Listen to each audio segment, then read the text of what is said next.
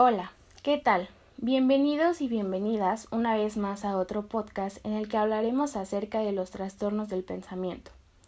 Para comenzar, definiremos qué es el pensamiento y para ello nos apoyaremos de la definición que proporciona Moore, en la que dice que este es un proceso mental propio del hombre que le permite reflexionar, juzgar, realizar abstracciones y proceder al análisis y la síntesis.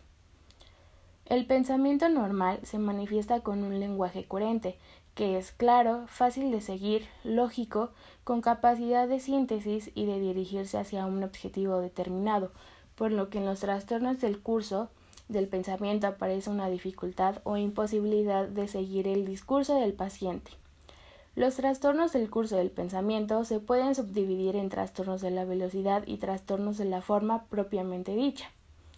En los trastornos de velocidad se registra la cantidad y la velocidad de los pensamientos. Sus principales trastornos son taquixiquia o pensamiento acelerado.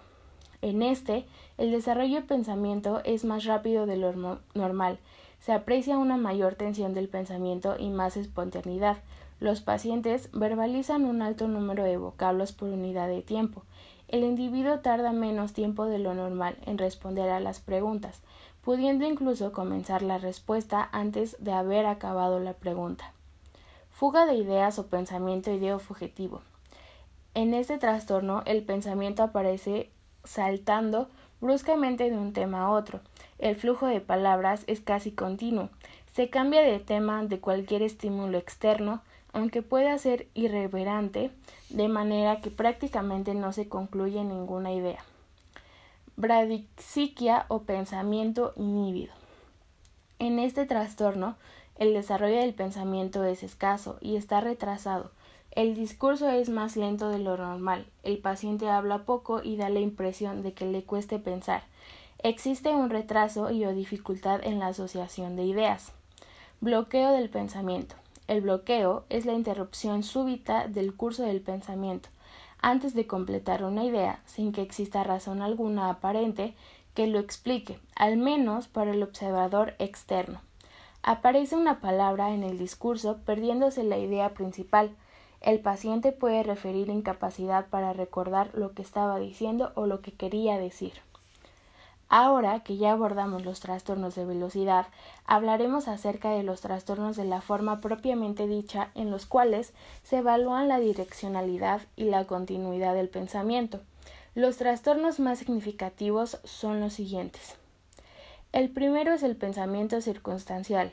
En este, la información dada es excesiva y redundante, existe dificultad para seleccionar las ideas y no puede discernirse entre aquello que es esencial, expresándose todo con la misma importancia. El paciente incorpora detalles excesivos, innecesarios, irrelevantes, con múltiples incisos y comentarios aclaratorios y con evidentes dificultades para llegar a la idea final. El pensamiento distraído en este, el paciente se para en medio de una frase o idea y cambia el tema en respuesta a estímulos inmediatos. El pensamiento tangencial, que consiste en una incapacidad para la asociación de pensamientos dirigidos a un objetivo.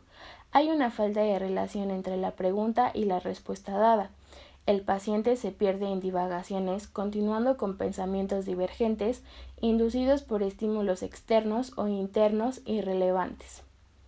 El pensamiento perseverante o perseveración consiste en la repetición de la misma respuesta ante diferentes preguntas. El paciente es prácticamente incapaz de cambiar las respuestas. En él se repita fuera de contexto palabras, frases o ideas.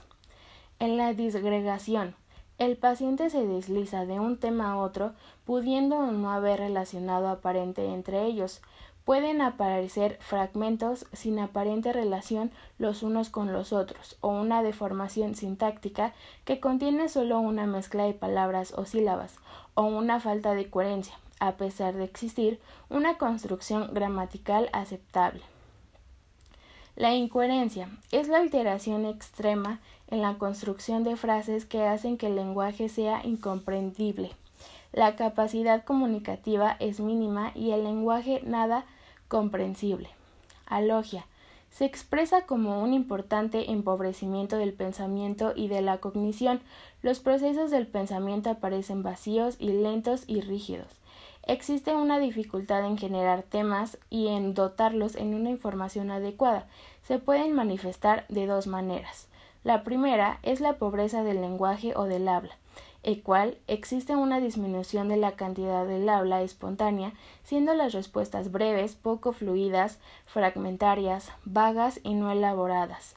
El paciente puede incluso no hablar si no se le pregunta y responder solo con monosílabas sí, no, etc. Y la segunda es pobreza en el contenido del pensamiento, en donde existe una disminución en la calidad del pensamiento. El lenguaje es adecuado en cantidad a las respuestas suficientemente largas, pero proporcionan escasa información. El lenguaje tiende a ser vago, repetitivo, impreciso, abstracto, estereotipado, y el paciente puede hablar de forma fluida durante un rato, pero sin dar la información adecuada para contestar a la pregunta que se le formula. Por último, se encuentran los trastornos del contenido en los cuales se pueden conceder aquello que la persona verdaderamente piensa sobre algo, como ideas, creencias, preocupaciones, obsesiones, delirios, entre otras. Ideas fijas. Se trata de ideas que pueden ser falsas, pero que no son corregibles y reversibles, de manera que pueden ser cambiadas bajo un razonamiento adecuado. Con frecuencia aparecen en la vida diaria, generalmente por la falta de información adecuada sobre el tema al que responde la idea. Ideas sobrevaloradas. Son ideas que ocupan un lugar central en la vida de la persona, con marcado tono afectivo y con significado propio, en torno a las cuales gira la conducta del paciente. Existe una importante implicación emocional en las ideas. El sujeto mantiene estas ideas más a partir de sus sentimientos que por la razón objetiva, y orienta su conducta a partir de estas ideas. Ideas obsesivas.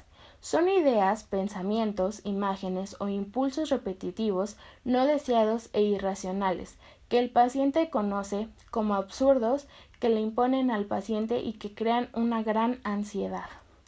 Ideas fóbicas.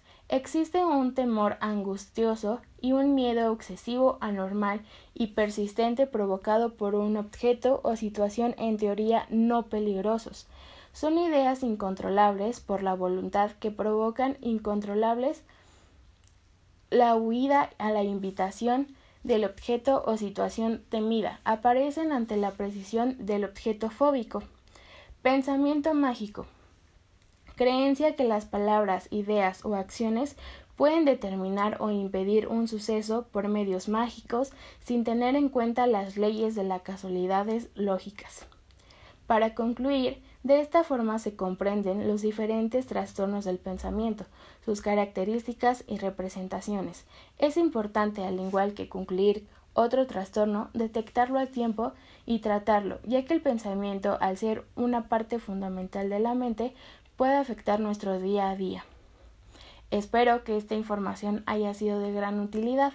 Nos vemos en un próximo episodio.